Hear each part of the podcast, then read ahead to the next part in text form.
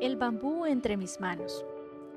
Si de ponerle fecha en el calendario se trata, el 16 de agosto de 2020 es el inicio oficial de Escribiendo la Vida con T. Un sueño que tiene sus orígenes hace ocho años. No obstante, es hasta hace los últimos meses que nace en la forma que ustedes lo conocen hoy. Mientras reflexionaba sobre este caminar, recordé el proceso que sigue el bambú japonés. No es casualidad que se le conozca como la planta de los emprendedores, por todas las connotaciones que tiene con la vida, la constancia, dedicación, paciencia, perseverancia que implica. Encontrarás en 2 Samuel 22:33. Si aún no has escuchado la historia del bambú, te la resumo. Sus semillas son sembradas con un cuidado normal a la de cualquier otra planta.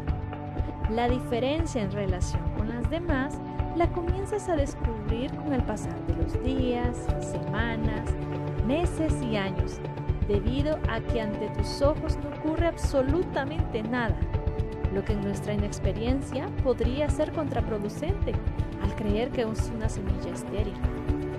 Para los agricultores experimentados que conocen de este proceso, saben que es absolutamente El bambú necesita aproximadamente de siete largos años de un constante cuidado, alimento, dedicación para que comience a brotar en la superficie y una vez que lo hace, puede alcanzar alturas de 30 metros en seis semanas.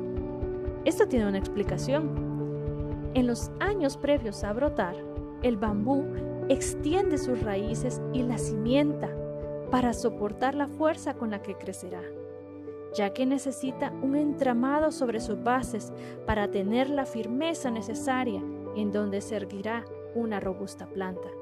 Increíble, ¿verdad? Isaías 40:31.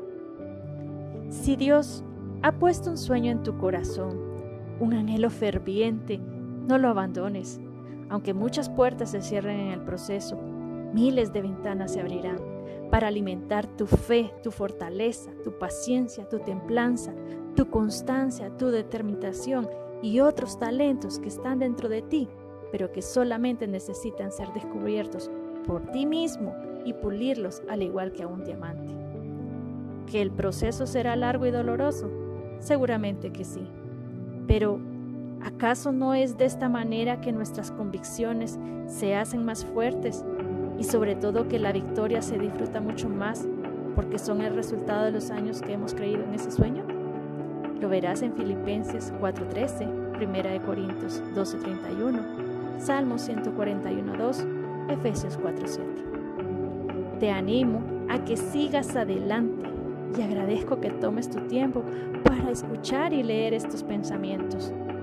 Deja que tu fe sea más grande que tus miedos, porque con constancia y dedicación, a su debido tiempo, recibirás el fruto de tus manos. Hasta la próxima.